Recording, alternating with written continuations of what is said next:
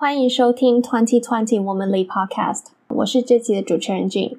在二零二零年前，我们将访问十位女性，制作成十集二十分钟的节目，并在每个月的二十号发布。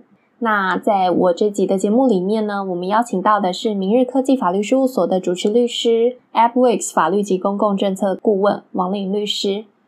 我自己认识王律师呢，手背范围超级广。不但完全问不倒，还总是可以用一些很简单啊、很有趣的方式回答你任何，不管是法律上或者是新科技的议题。那今天呢，他要跟我们一起分享他踏入科技法律圈的精彩旅程。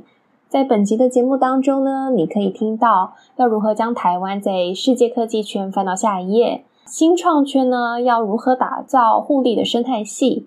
那当我们遇到政府和民间在政策制定上没有共识的时候，我们要如何达到共识？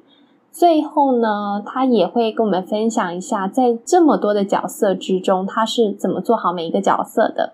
那现在就让我们话不多说，一起进入今天的访问吧。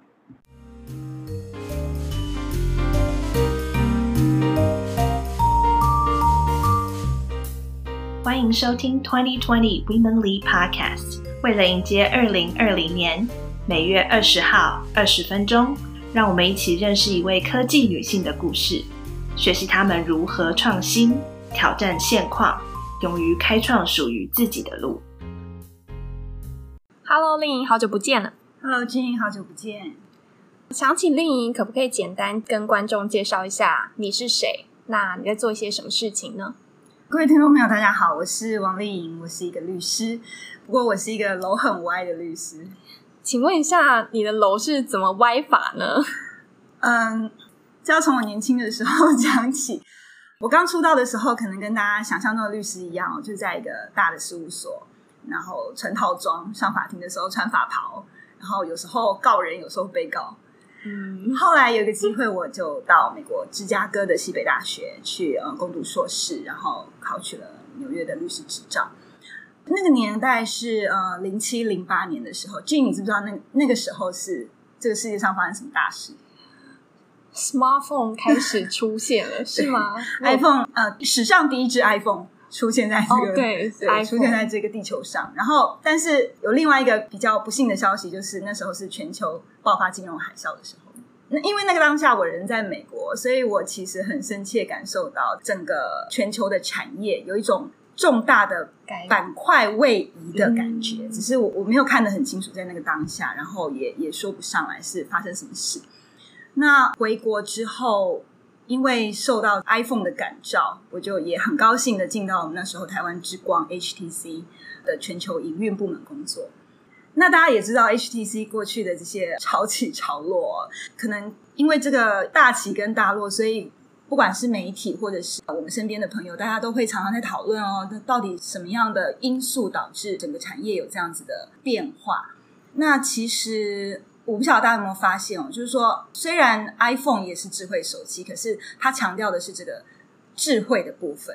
那我们台湾的业者可能在看智慧手机的时候，看到的是手机这个硬体的部分。对，台湾的产业一直以来都有这个，就是算是成功的包袱。所以其实。以 iPhone 或者是 Android 的这个整个产业生态系来讲，你看它的这个 value chain，我们台湾业者在的位置其实是一个比较末端的位置。也因此，我长期都有在观察，就是林志成 Jamie 他在推动 AppWorks 这个生态系，他在强调台湾的这个软实力的这个议题，我觉得我可以认同，然后可以理解。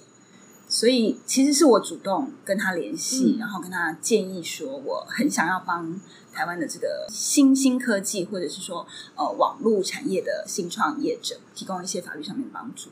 所以其实你当初会想要加入，有一部分的原因是因为你想要改变台湾在国际间的位置。是这样吗？其实那个急迫感会更高一点，就是怎么样帮台湾翻到下一页，哦、否则可能就故事不知道怎么结束。了解了解，其实这件事听起来真的是蛮困难的。然后我也蛮好奇，因为比起一般 under 在一个公司下面当法律顾问，你是有自己的公司，然后 inbound 在 AppWorks 这个新创的生态系里面。那你当初为什么会有这个想法呢？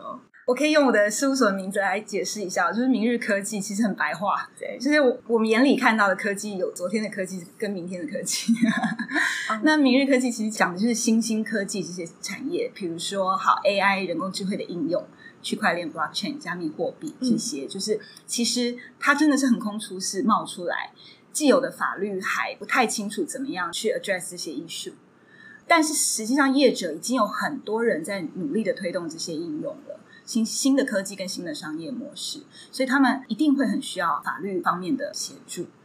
那在我看来，台湾的法律市场这一块是还是欠缺，所以我觉得有必要更贴近的去认识这一块产业，然后呃设法提供业者需要的帮助。那我还有另外一个问题，就是你曾经在其他媒体提说这份工作是你自己发明的，那这份工作，你是发明了些什么呢？可不可以跟听众朋友讲一下？嗯，当然，在我们的日常工作方式会运用到一些科技，可是今天可能没有要讲到那么细节的部分哦。那个 legal tech 可能是 另外另外一集可以讨论的内容。但是我觉得我们的事务所比较特别的是，大家的就是有明日科技的这个理念哦。所以，我们事务所律师其实最大的特别的地方就是每天都在学习很多的新知。那因为我们所处的环境、工作方式就是跟新兴科技业者近距离的接触，每天每天跟在他们的身边，所以当他们一有法律的需求的时候，我们很快可以知道那个痛点在哪里，嗯，然后可以提供接地气的、真正的解解决的方法。了解。那刚好，其实，在今年六月的时候，看到律师你合作的新创团队好好好学校，它其实完成了 Pre-A 的融资。那想借由这个新闻，顺便带到一个问题，就是说，你带领了这么多，不管是国内外的新创团队，他们有没有常常发生共同的问题？那当他们发生这些问题的时候，你又是怎么去解决的呢？嗯，我很高兴你问到这一点哦，就是其实我们刚刚是不是一直在讲生态系这个观念？我觉得 AppRex 也是一个真正把生态系观念落实在台湾的 一群热血的人。那同样的，其实我觉得法律的领域哈有点奇怪，就是大家都觉得机密性是很重要的事情。嗯。可是其实，在新兴科技的这么一个大家都很陌生的领域，资讯的交换跟共同的学习也是非常的重要。所以，除了比如说我们的客户团队来事务所寻求咨询，从他们的一开始 founder co-founder 之间的这些，比如说合作的关系，然后股权的结构。到他们之后开始 hire 同事员工，然后公司内部的管理，对外的一些合作，一直到他们规模化之后，可能有募资的需求，甚至是可能有并购的这样子的案件。除了这些都是很可能大家比较常常听到很熟悉的法律的需求以外，我也一直在努力一个东西，就是我们在 有为我们的客户去建立一个群组。这个群组它是以虚拟的方式存在，就是在线上，我们会很日常的交换最新的国内外科技的资讯，算是一个社团。对，然后法律的议题的讨论。对，那当我发现上面的讨论已经累积到一定的数量，比如说，好，假设前阵子很多团队都对于呃前进东南亚市场。很有当地的法规环境感到很陌生，但是又很想知道，嗯、我就马上帮他们邀请到了新加坡律师，哇，飞一趟来台湾跟他们做分享。那又比如说，好，那团队其实对于 AI 或区块链的题目很想要互相的交流，我也可以请到业者、业界的专家，就是来跟他面对面的做讨论。嗯，所以我觉得这个是已经超出一个法律事务所可以服务的范围，但是我觉得对我自己，还有对我的团队，还有对我的客户都非常有帮助。对，听起来是这样。那我觉得其实令颖，你不但用很创新的方式去做你的工作，我刚刚听到你还甚至帮你的客户设了一个社群，然后你可以很直接的知道他们现在发生问题在哪里。这件事我觉得非常的重要，我可以打个岔吗？可以啊，因为生态系是这样子的，我们永远都是一个开放的平台，所以这个社群里面，其实我非常欢迎其他律师来参与。可以欢迎不是律师的人参与，可以，然后也欢迎不是 不是我的客户的团队们来参与。好，其实呃，其实这个社群啊，如果你你有兴趣，我就多讲一点。就是它的初衷是这样子，因为你知道新创团队其实他们都很不在乎法务专业，就是你知道一个新创公司里面，他可能会有 CEO、CTO，但他绝对不会有一个法务长。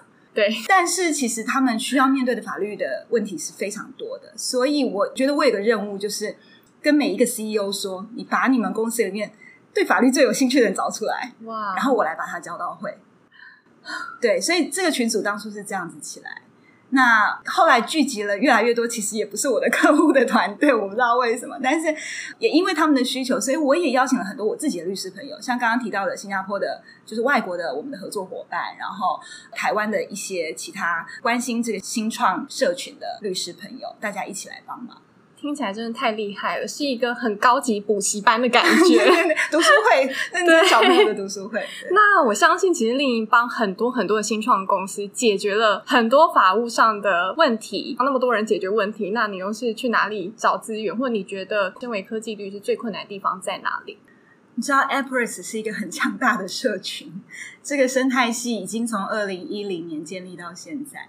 所以它本身就已经有呃三百三百多个团队，所以是将近一千人的这个创业家的社群。嗯，那创业家就是不是普通的人类，你知道？所以在这边工作的人没有什么上班下班的观念，没有什么台湾然后 local market 的这种想法，所以我们每天本来就是日常就是这样子，每天聊天的话题就是国内外最新的讯息。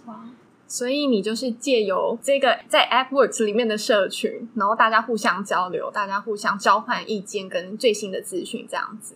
嗯，我我觉得这种就是怎么讲，无私的 以物易物的想法，在社群建立蛮重要的。就是大家不要先想说我为什么要帮你，因为那不然别人为什么要帮你？就是一定要有人先开始，那自然而然大家会发现这个互惠。然后一起成长，才是打群架，才是真正成功的关键。了解。那我相信，其实这样听起来，在新创公司的人能待下来都要非常 open minded，就是你要去接受可能当地的文化，但是你也要及时吸收来自世界各地最新的资讯，这样子。尤其是在讲网络的产业，这个数位经济的东西，本来它就是没有国界的，所以这个竞争是全球的竞争。对。那我之前其实私底下有跟丽颖聊过，像一些 FinTech 啊、金融科技、加密货币等等，你可不可以分享一下你的看法？你觉得台湾在这个部分的国际竞争力如何呢？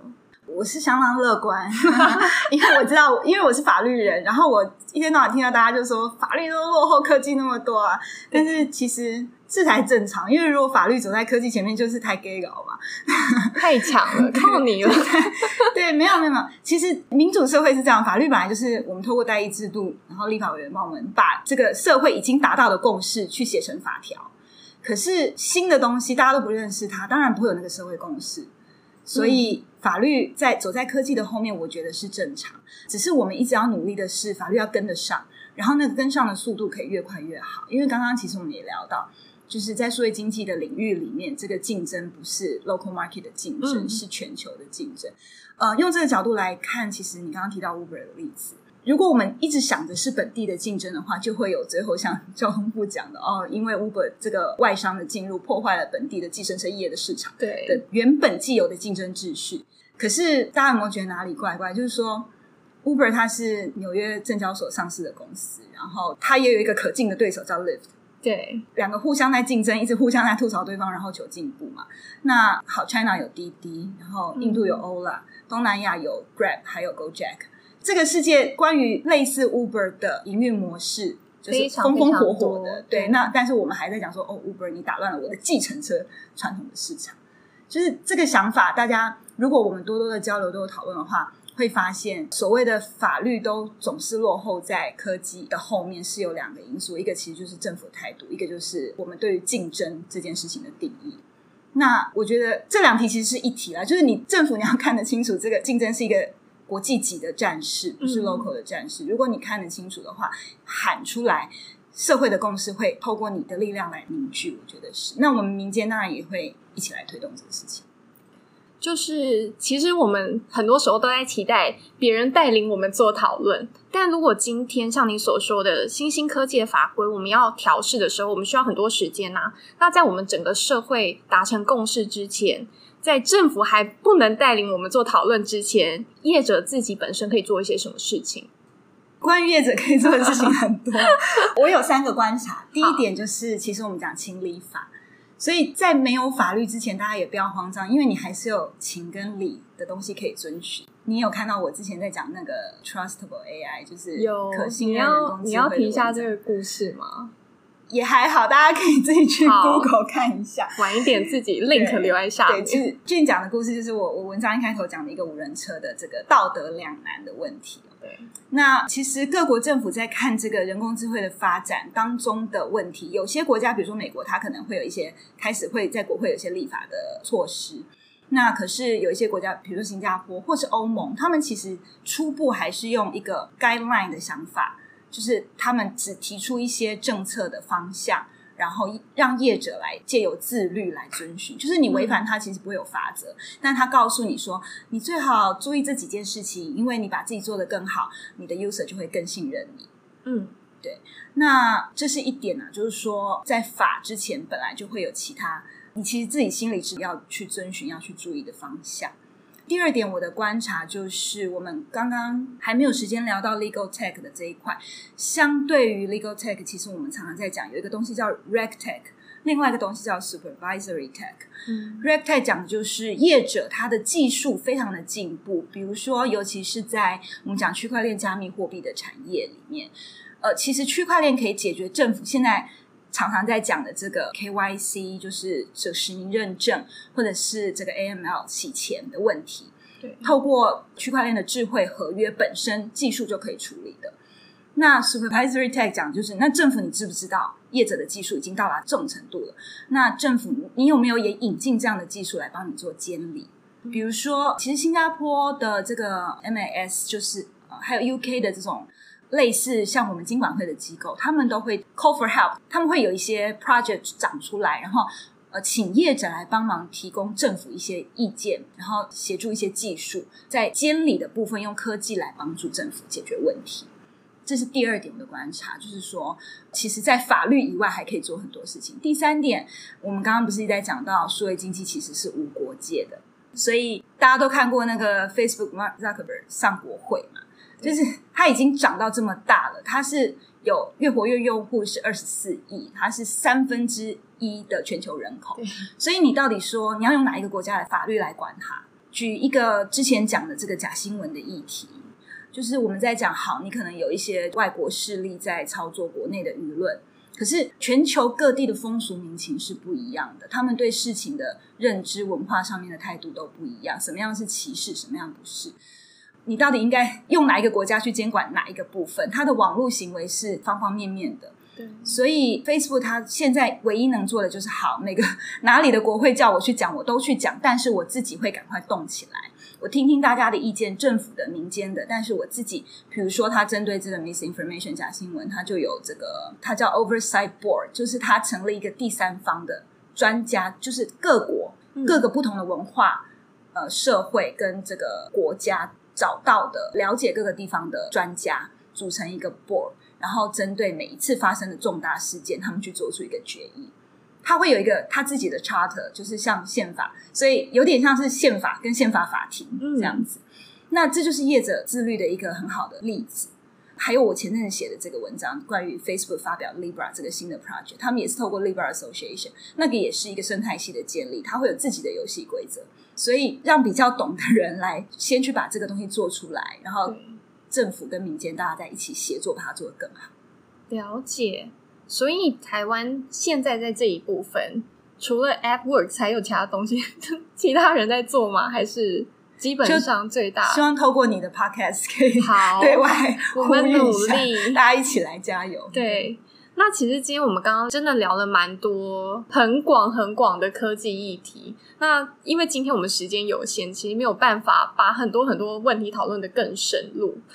聊了这么多，其实令颖你不止创造了自己的工作，你每天接触各式各样的科技和法规，相信你在生活中也有超多不同的身份。你不只是创业家，你不只是律师，你其实也是别人的太太，你也是妈妈。那想问一下，丽颖，你到底是怎么办到的？到底怎么分配你的时间呢？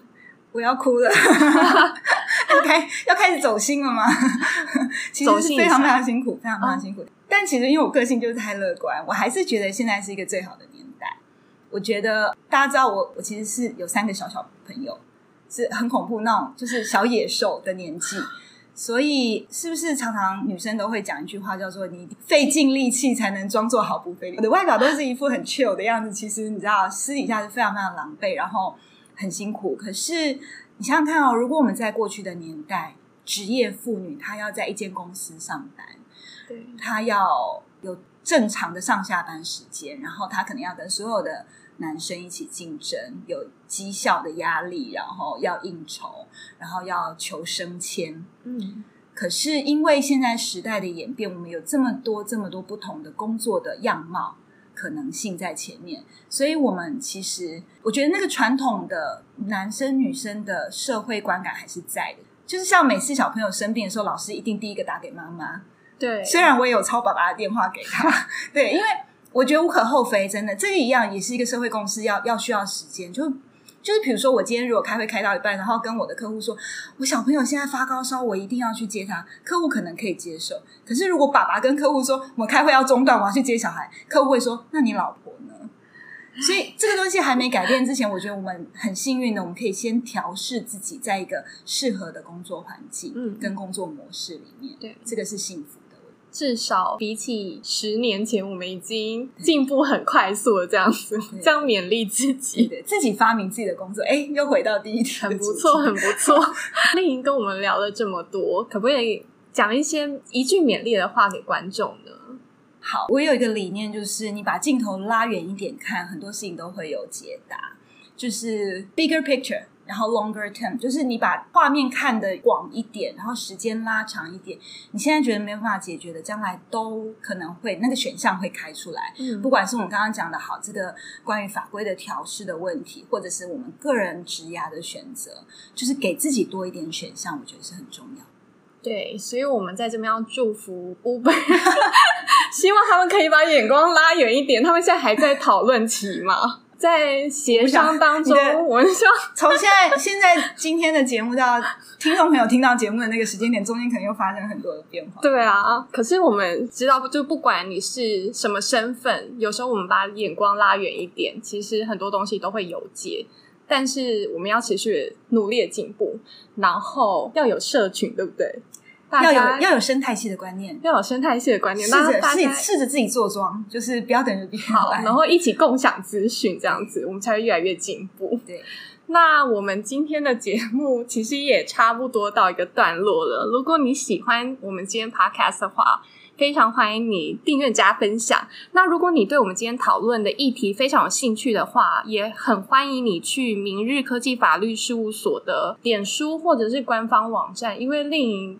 你定期都会在上面发表你的文章，对不对？嗯、我记得最新的那一篇是 Facebook 的加加密货币嘛，就是 Libra 哦，这是 Libra。Libra 对每一个人都有影响，大家一定要看。好，大家据说是国内外写的最好的一篇分析的文章。哇，好，那大家要记得去看哦。那我们今天节目就差不多到这里，我们下个月再见了，拜拜，谢谢。我们下个月二十号邀请到的是 Anchor Taiwan CEO Alisa。如果你想了解更多科技女性的故事，请不要忘记收听哦。本集的节目制作人是 Yi Chen and Jen Shi，也特别感谢 Woman Who Code Taipei 社群志工共同协助制作，以及 CareHer 平台协助推广。